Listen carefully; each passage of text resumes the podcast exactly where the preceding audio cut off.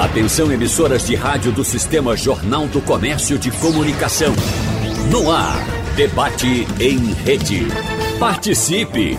Rádio Jornal na internet. www.radiojornal.com.br Começar um exercício físico, fazer uma dieta, juntar dinheiro, retomar os estudos, aprender um novo idioma, mudar um hábito ou simplesmente arrumar o armário. As tarefas que uma pessoa coloca para si podem estar relacionadas à realização de sonhos, a uma rotina mais organizada e a maior qualidade de vida. Mas essas conquistas exigem esforços que muitas vezes vão sendo deixados para depois do carnaval, para a semana que vem, para o próximo ano, quem sabe para o futuro.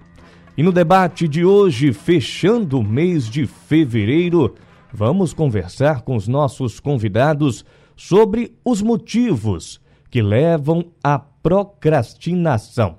Quais as consequências desse problema? Como ele se diferencia da preguiça?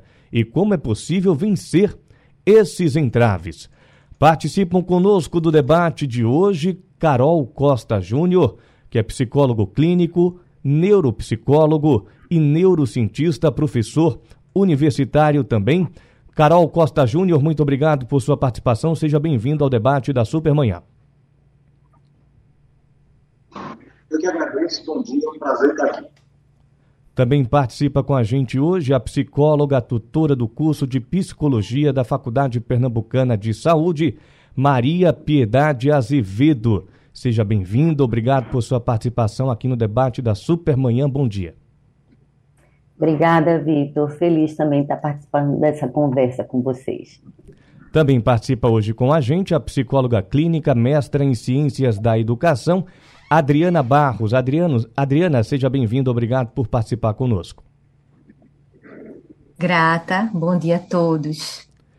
E também participando do debate da Supermanhã de hoje, o engenheiro de produção, palestrante, mentor de desenvolvimento pessoal e profissional, autor do livro Autoliderança Antifrágil Aprenda a Lidar com o Inesperado, Vitor Almeida. Vitor, obrigado por sua disponibilidade. Bom debate para você. Bom dia, Vitor. Eu que agradeço. Bom dia a todos os ouvintes aí, a todos os meus companheiros. E eu já começo fazendo uma pergunta para o psicólogo Carol Costa Júnior sobre a procrastinação. O que se pode fazer para evitar a procrastinação nos tempos de hoje? Pois é, interessante que se fala disso justamente no início do ano, que é um marco do tempo. Você consegue, por ser janeiro, querer colocar em prática tudo aquilo que foi planejado, tudo aquilo que se, se propôs a, a se iniciar ou começar diante do como marco temporal seria o janeiro, as pessoas têm a pensar que aqui, eis que se fez novo, eis que a coisa agora, nesse momento,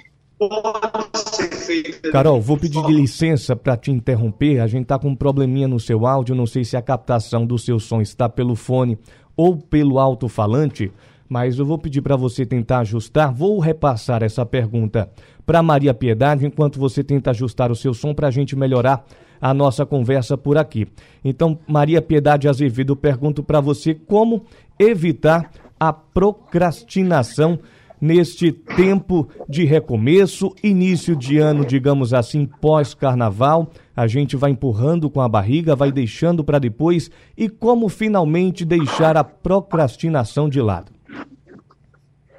É, Vitor. É, primeira coisa, a gente tem que entender o que, de que se trata, né? Essa, esse ato de procrastinar. Então, a princípio, a gente precisa se dar conta de que a procrastinação ela é um sintoma de que algo precisa ser cuidado, né? Então, o fato de você estar repetidamente adiando né, atividades do dia a dia importantes, você considera importante, que são necessárias de serem realizadas, e isso é, acontece repetidamente, então isso é algo que sirva, deve servir de alerta, né, como um sintoma que precisa ser investigado. De um modo geral, de uma forma muito prática, lógico que um planejamento, primeiro um diagnóstico, né, um levantamento de como, como você lida com a sua rotina, quais as atividades que você tem que lidar diariamente, qual o grau de importância e prioridade que você vai dar para cada uma dessas atividades ou planos que você tem a realizar, já é um bom começo, tá certo? Agora, planejar sem executar, então vai dar um, vai, vai terminar gerando um outro problema, né? Então, uma das primeiras coisas é sim a pessoa se dar conta de que tem esse, esse hábito de procrastinar e uma das formas da gente tentar evitar essa procrastinação é colocar, é fazer um planejamento e colocar realmente metas, objetivos, né, e, e monitorar esses, esses objetivos que você colocou como prioridade. Eu diria que, a princípio, essa seria uma boa dica. Doutora Adriana Barros, eu pergunto para a senhora, como saber se eu estou procrastinando ou não? Ou se de fato a minha rotina só está desorganizada, eu não estou conseguindo colocar aquilo como prioridade. Como fazer esse diagnóstico, digamos assim? Eu gosto muito, você já começou falando uma coisa importante, falando dessa desorganização. Se existe uma desorganização, se existe um prejuízo, eu preciso ficar atenta. Tudo parte, Vitor, do modelo cognitivo. É importante que o ser humano conheça os seus pensamentos. A cognição ela é reguladora das nossas emoções. Então, o processo do autoconhecimento, o ser humano precisa saber, entender onde é que ele está, o que é que ele precisa alcançar. No momento que ele entende as cognições dele, ele vai conseguir manejar melhor com as suas emoções porque é, é essa, essa linha do modelo cognitivo vai definir o seu, o seu comportamento. O ser humano, se for uma pessoa muito sabotadora, se for uma pessoa é, que pouco, que pouco pratica o autocuidado, é importante que ela fique atenta, porque o nosso organismo ele dá sinais o tempo inteiro. Não tem nenhum problema se, eu, se na minha organização eu deixei algo para fazer depois. Mas se isso se repete, se isso vai trazendo prejuízos para mim, o ser humano precisa sempre estar atento aos prejuízos que aquele comportamento dele vai estar gerando ou não para ele. Então a dica é sempre essa: cuide dos pensamentos, veja o que é que você está pensando, Investiga a tua emoção. A procrastinação tem muita relação com ansiedade, com o estresse. Então, um indivíduo muito ansioso, ele tem uma tendência a deixar para lá.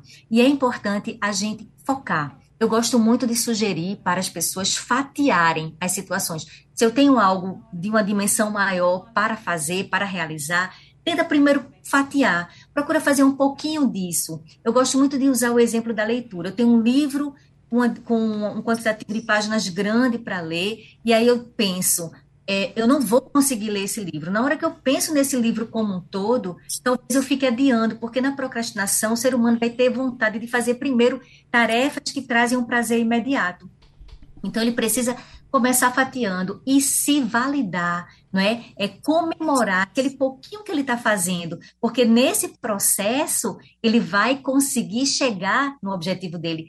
Foco, gente, foco é super importante. Se a gente quer mudar, se a gente quer criar uma disciplina, a gente precisa mudar um hábito. Então, foco e repetição. Repetição de hábito vai fazer com que a gente consiga chegar nessa disciplina. Então, a gente precisa ficar atento aos pensamentos, ao processo do autoconhecimento e avaliar se esse processo está gerando ou não prejuízos na nossa vida. Perfeito. Vitor, eu queria perguntar para você se levar a vida naquele famoso estilo Zeca Pagodinho, de deixa a vida me levar. Pode ser um problema? Sem dúvida alguma, embora seja extremamente divertida a música, para a gente aproveitar como uma poesia, ela não se encaixa nada bem quando a gente tenta é, levar a nossa vida, a nossa rotina com essa filosofia. Na verdade, a gente precisa fugir disso. Piedade e Adriana colocaram assim de forma espetacular esses pontos, inclusive é, citando palavras-chave que para mim faz todo sentido. Eu, como engenheiro, né, é, a Piedade citou ações, é, a Adriana falou sobre hábitos de forma é, do autoconhecimento, extremamente importante. E tudo isso, se eu, eu resumo no meu livro, que eu acabei de publicar né, há seis meses, em sistema. Quando a gente cria, nós somos produtos dos sistemas que nós criamos. Quando eu crio sistemas para mim, eu não deixo a vida me levar. eu deixo com que os sistemas que eu criei comecem a me levar. Então eu preciso, por exemplo, um sistema bem básico que todas as pessoas deveriam usar é agenda e calendário. É um sistema que eu crio e que ao seguir esse sistema criado das minhas agendas, isso vai me tirando desse caos ao meu redor e me ajuda a ficar no caminho daquilo que eu me propus. E aí, é, esse é o caminho. Eu tenho três dicas rápidas aqui é, para como criar um sistema. Eu crio um sistema analisando o que eu preciso evitar, primeiro, depois analisando aquilo que eu preciso adequar, fazer o básico bem feito, e por último, o que, que eu preciso aprender de novo. Simples assim. Perfeito, Vitor. E eu peço agora também a participação dos nossos ouvintes. Você pode participar com a gente no 991478520. Você manda por lá sua mensagem, o seu áudio, a sua mensagem de voz. Já temos participações aqui chegando para a gente. O Fábio Júnior de Candeias pergunta, diz o seguinte: muito se fala que o celular rouba muito do nosso tempo, mas tudo hoje se faz no celular. Ter hora para usar o celular pode nos ajudar a se organizar? Vocês recomendam alguma atividade para organizar o tempo? E eu faço essa pergunta para Maria Piedade. Veja só, é, realmente se a gente não tiver cuidado, né, e se a gente não tiver uma consciência ou mindfulness, né, autoconsciência das nossas atitudes no, no dia a dia, a gente pode perder muito tempo utilizando inadvertidamente, inadequadamente o celular. Mas, por outro lado, a gente não pode negar a, a, a ajuda, a contribuição que esses eh, smartphones têm contribuído, né? têm trazido para o nosso dia a dia. De fato, você pode estar no celular e sendo altamente produtivo naquele uso do, do, do, aparelho, dessa plataforma. Então, o próprio Google, enfim, existe uma, umas, existem inúmeras, inúmeros apps que podem monitorar o tempo que você está gastando né, com o celular, indicando o que, o que é que você está utilizando, que tipo de app você está utilizando, que tipo de recurso. Então, isso já sinaliza você de como você está usando e como você deve não utilizar, evitar ou utilizar o celular. Então, assim, não dá para negar. O celular hoje ele faz parte, de, é uma ferramenta valiosa no dia a dia da nossa rotina. Precisa continuar sendo utilizado, mas como gerir o tempo de uso dele e com o que que a gente está utilizando, sim, vai nos ajudar bastante. Aí entra na questão né, do que o nosso colega falou sobre a importância de criar sistemas. Né? Existem aí sistemas que ajudam a gente a monitorar a nossa produtividade com o uso desses, dessas plataformas. Então, é, eu acho que o caminho é esse, é a gente se autogerenciar, né? Eu acho que a gente já tem de volta o psicólogo Carol Costa Júnior e eu queria passar para você, Carol, uma colocação da nossa ouvinte Edileuza. A gente falava sobre a questão da procrastinação. Aí ela vem com uma colocação que é a seguinte: a vida é tão corrida, a mãe pensa em tudo que tem que fazer para que seus filhos tenham uma boa qualidade de vida, tem que cuidar da casa, cuidar da família, cuidar do trabalho, que se esquece dos seus sonhos. Os sonhos ficam só na imaginação. Essa é a realidade. É a frase da Edileuza de Jaboatão dos Guararapes. Como é que a gente pode ajudar a nossa ouvinte, Carol? Então, imagino que nesse discurso do Guará fala que quando os filhos surgem na nossa vida, que é nosso bem maior, é nosso tesouro maior, são os filhos, se deixou de lado outras possibilidades.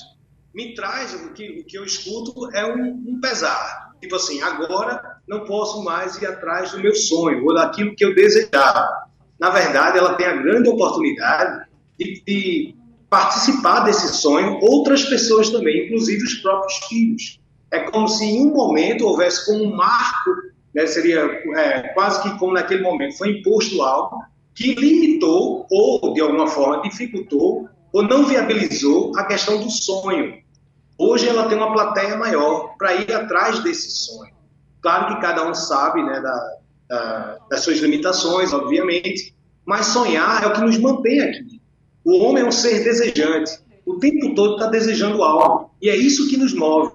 Se houve uma certa situação, ou o que me, me traz, ou pelo menos diante desse discurso, um certo pesar, seria interessante é, trabalhar esse discurso no que está implícito, para que ela possa, lá na frente, desenvolver também outros sonhos, outras possibilidades. Até porque, nesse momento, se abriu aí uma janela de oportunidades, tendo como plateia os próprios filhos. Claro que durante a nossa trajetória, a vida é feita de escolhas, durante a nossa trajetória, alguns momentos vão sim propiciar, vão nos proporcionar situações X e Y, mas cabe, diante de um trabalho, diante de uma reflexão, uh, buscar uh, elementos, ferramentas, uh, novos posicionamentos, diante daquilo que é desejável.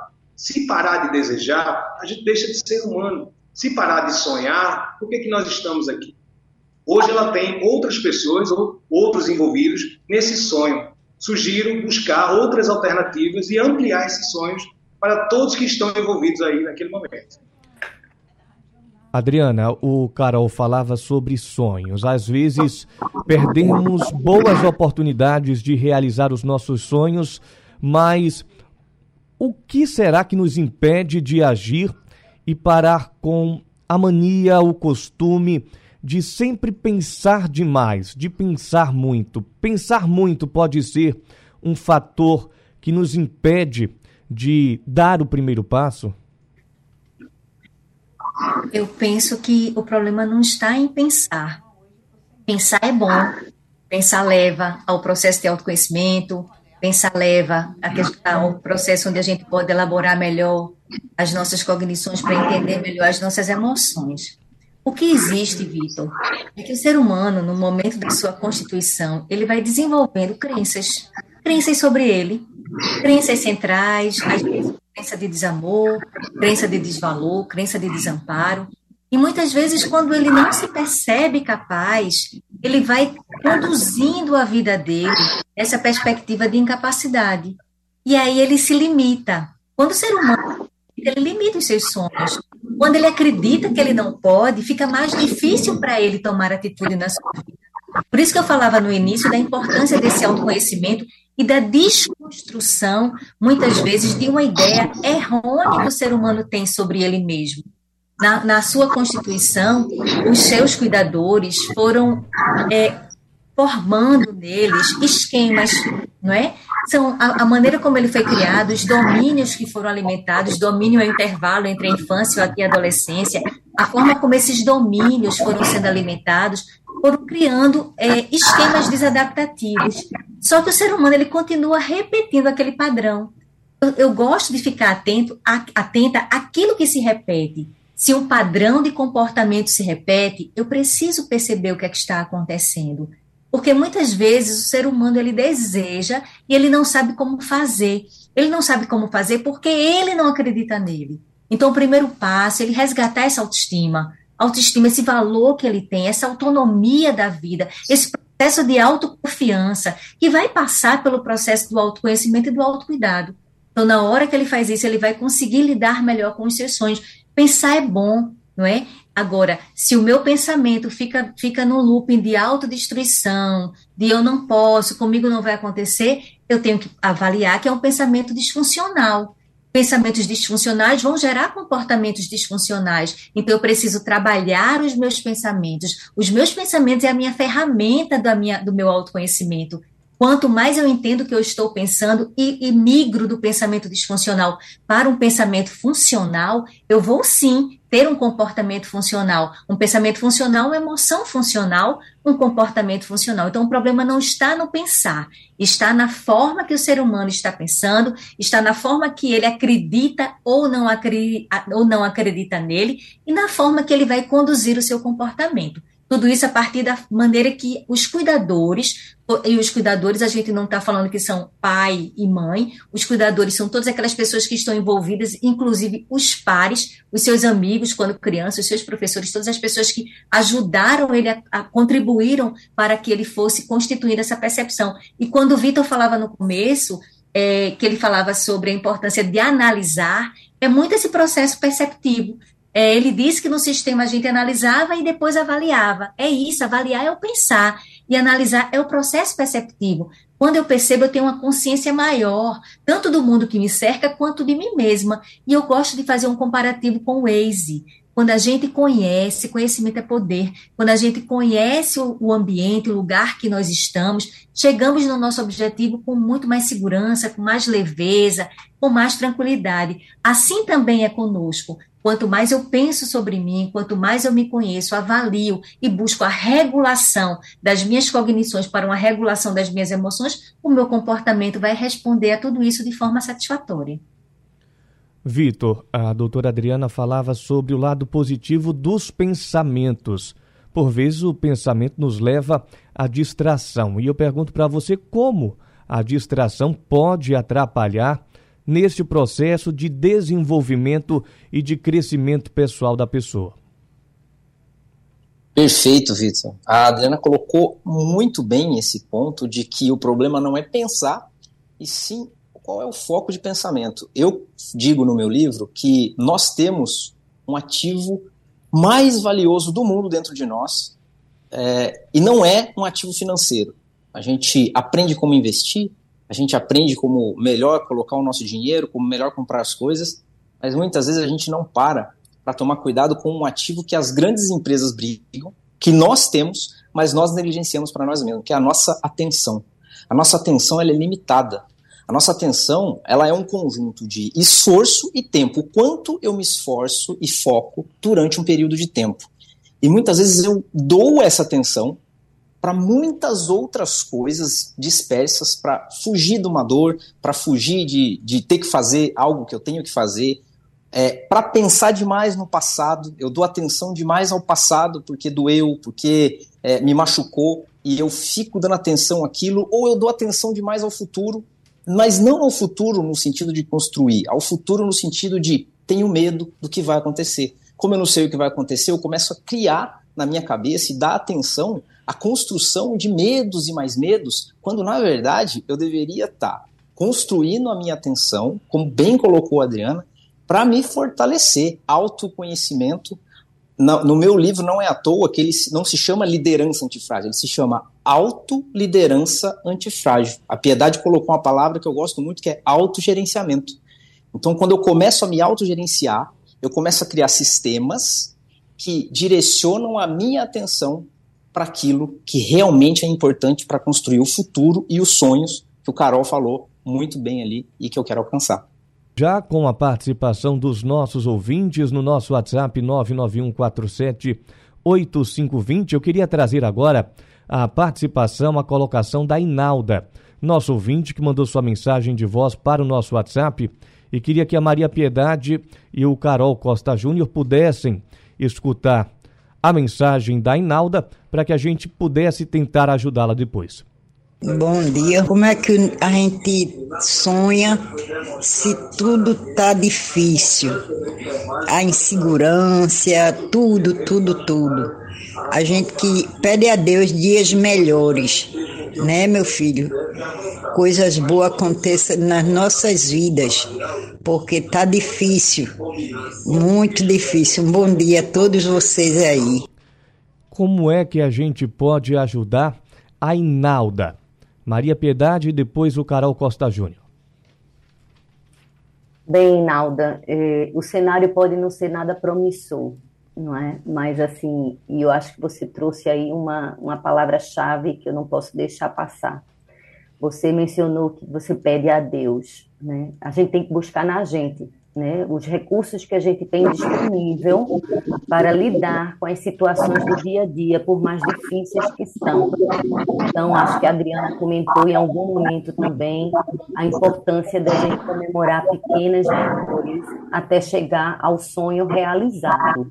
Né? Então, a gente tem que saber que para a gente alcançar o nosso sonho, ou dias melhores, a gente tem que começar a vibrar E o fato, Inalda, de você estar tá viva, ter dentro de você o fôlego de vida, né? Isso já é motivo suficiente para você ser grata. Você está tá fazendo parte desse mundo de hoje e você vai poder fazer a sua parte tá certo? E lógico, a gente não, não vive no mundo é, independente do que acontece né, ao nosso redor. É buscar ajuda de pessoas que estejam no seu entorno que possam também lhe auxiliar, tá certo? Então, o, o primeiro ponto é você precisa continuar desejando, sonhando. Costa, eh, Carol Costa falou isso. Somos seres de desejo, desejando. Precisamos estar desejando para viver, tá? Então, o que é que você está precisando? O que é que você está sonhando e desejando? E você sozinha provavelmente não vai conseguir isso. Então, você precisa da ajuda de pessoas que estejam no seu entorno. Então, é compartilhar esse sonho, é fazer as pessoas sonharem junto com você, tá certo? Então, acho que a gente tem que partir daí. E fé, né? É, todo mundo precisa desse alimento espiritual, que é buscar na espiritualidade. Você falou e mencionou em Deus. A gente não pode ter uma vida, não deveria ter uma vida dissociada desse desenvolvimento né, da nossa espiritualidade. Nós somos corpo, alma, né, mente, emoções, mas somos também espírito, tá? Então, a gente tem que alimentar nossa, nosso corpo físico, alimentar né, daquilo que nossas cognições estão recebendo de informações, de pensamentos, crenças que a gente está é, é, permitindo que norteiem o nosso dia a dia e que vão diretamente repercutir em comportamento, emoções e comportamentos na nossa relação com as pessoas do nosso entorno, mas a gente também tem que alimentar o nosso espírito, né? Então, onde estiver a sua fé, né, a sua espiritualidade, busque eh, se alimentar daquilo que lhe vai, colocando na sua mente aquilo que vai lhe dar esperança, né, de dias melhores. E vamos torcer, né, para que você consiga. Carol Costa Júnior. Bem, são as milhares da internet. Mas uma vez eu percebi certo pesado.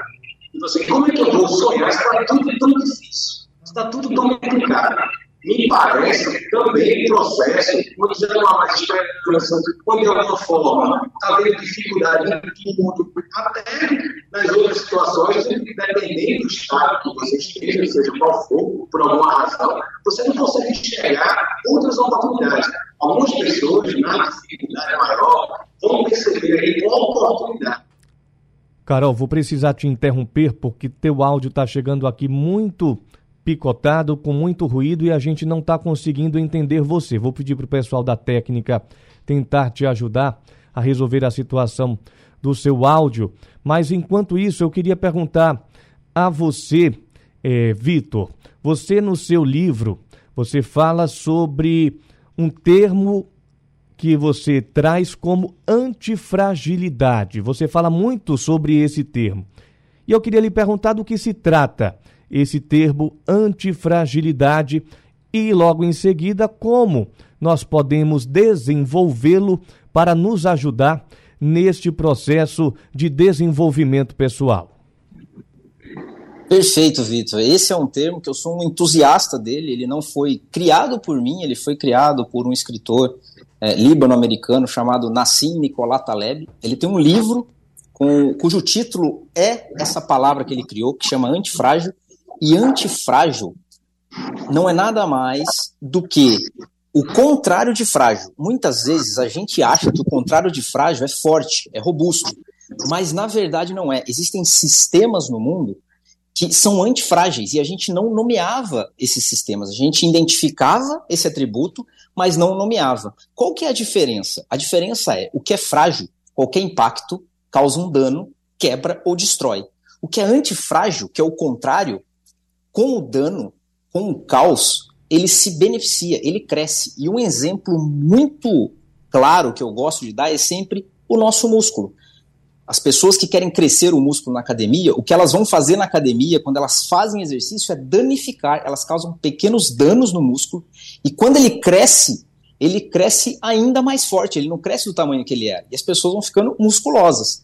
Existem outros sistemas, e a gente pode ser um desses sistemas, que a gente pode, com os danos da vida, com o caos que a gente está inserido, com tudo aquilo que a gente está vivendo, a gente usar do aprendizado, a gente usar da autoconsciência, a gente usar daquilo que a gente melhor conhece sobre nós mesmos para não só aguentar, se fortalecer, como sair dessas experiências ainda mais forte. Isso é se tornar antifrágil. Perfeito, Vitor. E Adriana, chega aqui agora a mensagem do André Luiz Lopes, de Vitória de Santo Antão, e ele pergunta o seguinte: a procrastinação pode levar um indivíduo à depressão? A procrastinação ela é uma resposta da ansiedade, não é? E pode sim, claro.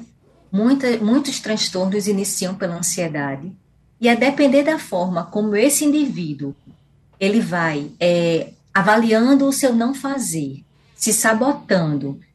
A depressão também pode, a pessoa deprimida, ela também vai tender a procrastinar, porque ela está com pouca energia, ela tem pouca energia de ação. A gente pensa na depressão apenas como tristeza, mas quando a gente fala de depressão, a gente percebe que existe uma ausência de energia no ser humano, não é? até o pensamento dele, ele até deseja, mas ele não tem aquela motivação que a gente falava no início, gente, ele não tem aquela força que falava, que a gente falava do início. Então, essas situações, elas se completam sim. Pode vir como sintoma, pode sim. E quanto mais, é como eu falei no início, é muito importante a gente avaliar a procrastinação. Primeiro, alguém percebe que está procrastinando. Bora avaliar, bora ver o que essa procrastinação está trazendo ou não de prejuízos para mim. Porque é nessa avaliação dos prejuízos que a gente vai poder definir melhor um comportamento ansioso, um estresse, uma, uma resposta a uma depressão. Então, a gente precisa avaliar o sintoma para chegar no diagnóstico. Maria Piedade, a Maria Juliane da Tamarineira traz o seguinte: quando eu mantenho uma autoimagem positiva, cultivo a tranquilidade, a automotivação, contudo, convivo com uma pessoa muito tóxica, que nesse caso seria o pai dela de 89 anos, que, segundo ela, constantemente ameaça a sua paz. O que fazer? É, a gente considera é, esse tipo de situação não deixa de ser é, uma situação de um ambiente abusivo, né, que a gente está vivendo quando a gente ouve palavras que é, danificam ou desconstroem ou até ajudam a construir uma autoimagem que não seja é, positiva, funcional, que nos leve adiante a, a, realizar coisas. Como é que a gente vai lidar com isso? Primeiro, é sabendo que, tomando consciência disso que você já tem, você já parece ter essa consciência, né, de que vive nesse ambiente em que, apesar de você ter uma autoimagem positiva, uma, uma, uma ideia do que você é capaz de fazer e de você provavelmente correr atrás disso tudo, você tem que estar tá constantemente lidando com a percepção do outro que é contrária àquilo que é seu, que é sua autoimagem, seu autoconceito.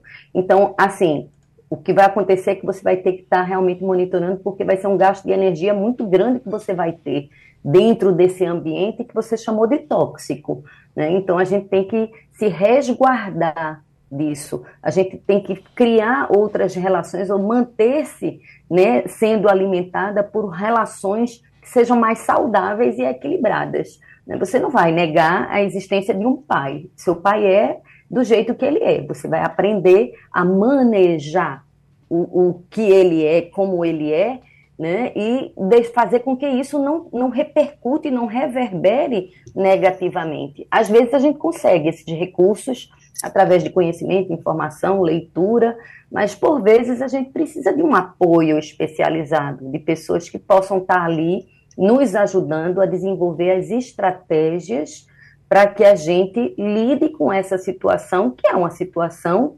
é, tóxica, como você falou, disfuncional, que precisa de fato é, ser cuidada para não gerar o adoecimento. Porque até quando você vai estar tá, é, conseguindo lidar com isso? Então, você tem que criar uma outra rede de apoio, rede de, de pessoas que tenham uma autoimagem, que tenham uma, percebam você com a sua autoimagem, né, que lhe dá força positiva. Eu acho que é por aí. São participações, são perguntas dos nossos ouvintes no 991478520. E voltando um pouco, Vitor, para o seu livro. A gente falava na sua última colocação sobre o termo da antifragilidade. Como desenvolver, como isso pode nos ajudar neste processo de desenvolvimento pessoal, como deixar de procrastinar, colocar em prática os nossos sonhos, os nossos planos. E você também traz no livro um conceito da autoliderança antifrágil. E eu pergunto do que se trata, como isso pode ajudar o sujeito a ser essa pessoa mais independente, a colocar em prática os seus sonhos, os seus planos. Perfeito, Vitor. É, eu sou engenheiro de formação e eu trabalhei toda a minha carreira com gerenciamento e execução de projetos, projetos de construção, projetos de montagem de plantas industriais. Então eu comecei a perceber que nós nos especializávamos, nós profissionais de gerenciamento de projeto, nos especializávamos cada vez mais em como fazer dar certo um projeto, em como gerir a nossa carreira, em como fazer com que é, o projeto seja é, eliminado e blindado dos riscos a qual ele está exposto. E eu fui percebendo que a gente ia criando ferramentas, que a gente dedicava atenção àquilo.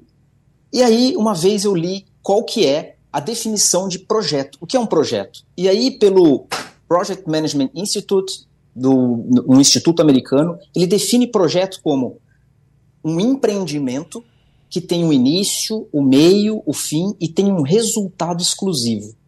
Quando eu li isso, eu percebi que a definição de projeto é a mesma definição de vida. Todos nós temos um início, temos que viver o meio da nossa vida, todos nós teremos um fim e todos nós, cada um, temos um propósito exclusivo aqui nesse mundo. Quando eu vi isso, eu percebi que nós damos tanta atenção para coisas como projetos de engenharia e tão pouco para um projeto que somos nós mesmos. Então eu comecei a desenvolver ferramentas para o nosso maior projeto, que é o nosso projeto de vida, que somos nós mesmos. É por isso que a autoliderança, antes de liderar as pessoas, antes de liderar alguém, antes de ter é, sair liderando e gerenciando a minha carreira, eu preciso me liderar primeiro, me conhecer, me estruturar, para então refletir para o mundo é, e para minha carreira, para minha família, tudo aquilo que eu consegui construir. É assim que o meu livro pode ajudar. Ele dá um sistema, ele dá um método para poder, com base, inclusive, nos, nas cinco etapas de gerenciamento de projetos de engenharia, eu adaptei isso para a gente aplicar isso na nossa vida. Cinco etapas, todas elas que eu chamo dos cinco As, começando com autoconsciência, autorreflexão, autorresponsabilidade, autoignição e autorregulação todas as palavras já citadas aqui, inclusive. E aí eu ensino como se estruturar para então enfrentar esse nosso grande projeto de vida e não só enfrentar, mas fazer ele dar certo. Adriano, eu queria te perguntar por que tantas pessoas não conseguem sair do lugar? Porque tantas pessoas não conseguem tirar os planos, os projetos do papel. E aí eu coloco outro elemento nessa pergunta: a insatisfação estar insatisfeito neste contexto pode ser um bom sinal, pode ser um elemento importante, pode ser um catalisador. A insatisfação pode te empurrar para a ação, te colocar para frente nesse contexto? Sempre. Por isso que é importante esse processo de avaliação. Quando o ser humano se avalia e ele percebe que ele pode dar mais, ele percebe que ele não está satisfeito, é porque existe um pouco de confiança nele. O que acontece é que as pessoas estão tão paralisadas. Elas começaram a acreditar que elas não são capazes. Autoestima fragilizada, não é? é o mundo talvez dizendo para elas, para essas pessoas que elas não podem. É muito importante o processo de enfrentamento.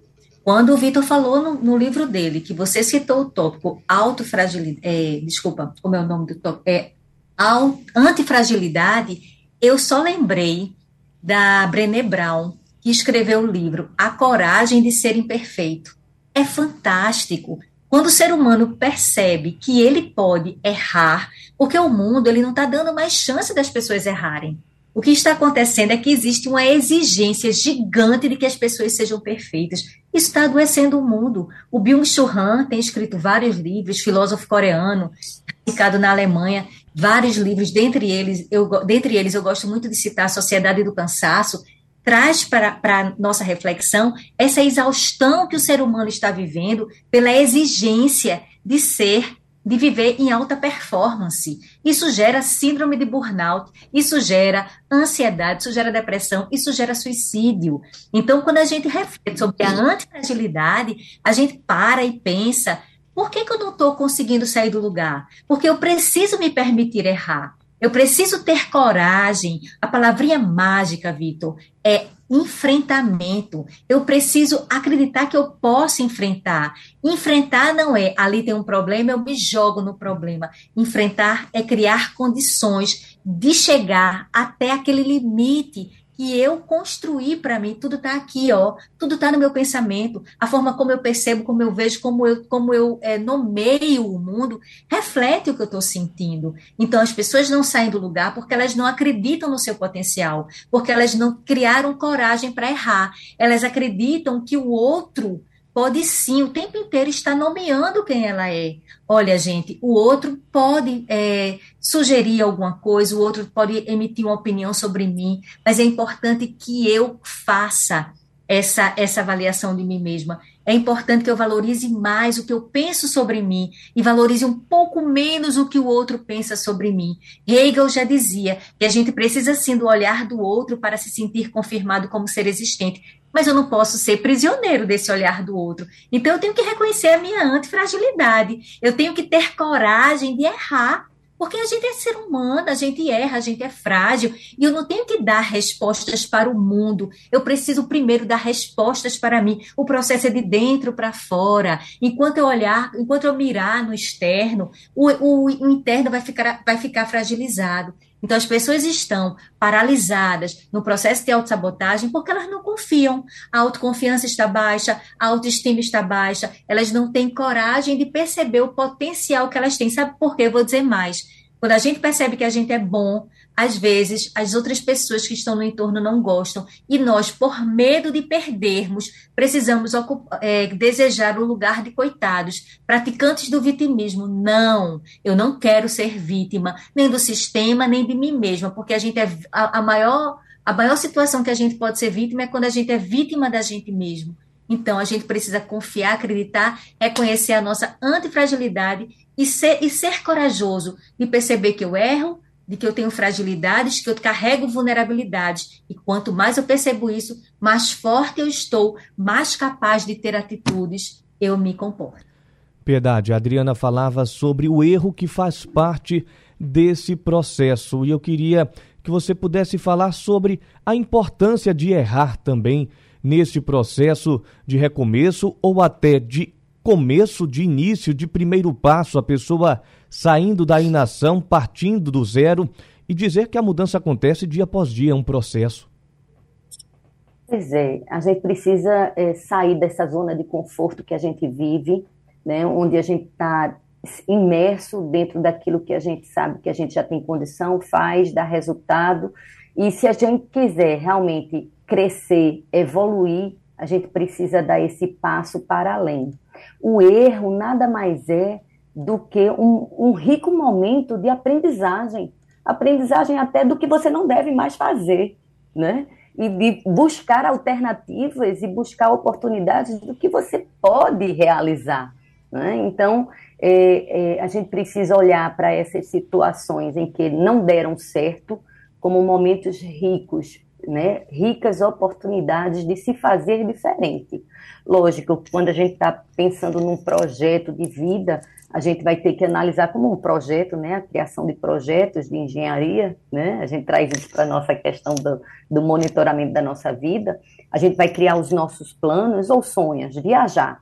A gente vai ter que levar em consideração os recursos necessários para isso, né, e os riscos que estarão implicados em a gente, por exemplo, por exemplo, tirar um recurso financeiro que a gente tinha de reserva para se aventurar numa experiência prazerosa de conhecer cultura, mundo, pessoas, né? E abrir mão, renunciar àquela reserva. Então a gente tem que analisar esses riscos, né? E se permitir. Aí, lógico, também tem que estar alinhado a questão do seu autoconhecimento, né? Até onde eu vou conseguir suportar situações adversas, né? Sem estar é, porque é uma segurança, né? Quando a gente trabalha com um fundo de reserva, dá uma certa segurança. Mas tem coisas e situações que a gente não tem essa reserva e a gente vai precisar se lançar, sair dessa zona de conforto, arriscar-se, né? Às vezes vai ter resultados não tão bons, né? A gente vai errar naquela na premissa que a gente estava acreditando, mas ali é uma oportunidade da gente rever, fazer diferente, aprender, e a gente pode ter resultados positivos também, melhores até do que o que a gente tinha imaginado.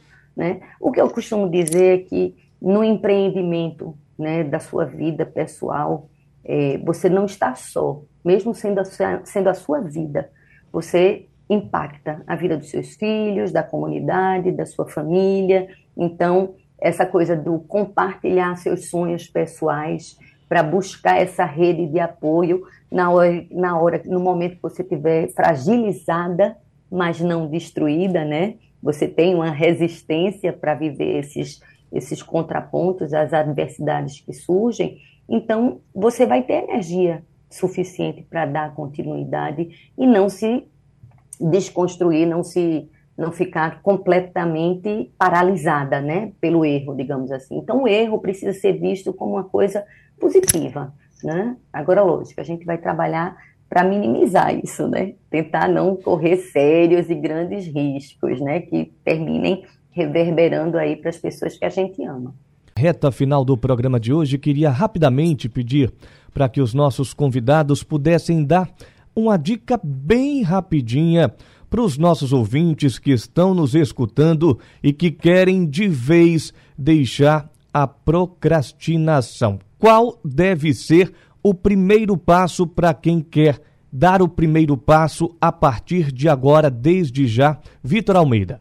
Perfeito. De forma bem objetiva, identifica o que evitar na sua vida. Todos nós sabemos que a gente faz coisas que a gente sabe que está errado e que a gente consegue parar imediatamente. Alimentação errada que a gente sabe que está consumindo, gastos desnecessários que a gente sabe que está tendo, é, alguns hábitos que nós sabemos que nós podemos parar. Identifique o que evitar, porque eu sempre digo, tanto no financeiro quanto na nossa vida, antes de, de ganhar, é preciso parar de perder. Identifique onde você está perdendo. Esse é o primeiro passo. Depois planeje o avanço. Maria Piedade Azevedo, qual é a sua dica final para o nosso ouvinte? É, tem a ver com o que a Adriana falou, autoconhecimento. Procrastinando, então, o que é que você está procrastinando? Buscar a raiz desse problema. Né? O que é que está por trás dessa procrastinação? Porque, como eu falei inicialmente, ele pode estar tá associado, é um sintoma, então tem algo, ou é perfeccionismo, ansiedade, medo, né? enfim, tem uma série de situações. Então, para a gente poder depois trabalhar outros fatos. Adriana Barros, qual sua orientação final para os nossos ouvintes? Ficar atento aos prejuízos. Aquilo que se repete, que te gera insatisfação, a gente precisa cuidar.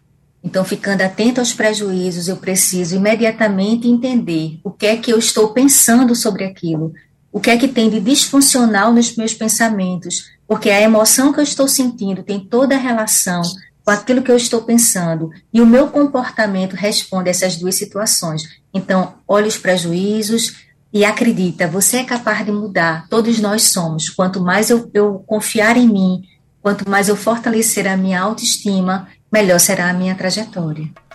Carol Costa Júnior, Maria Piedade Azevedo, Adriana Barros e Vitor Almeida muito obrigado pela participação de cada um de vocês no debate da Supermanhã de hoje, agradecendo a todos os convidados e a você que nos acompanha. Muito obrigado, forte abraço, até a próxima.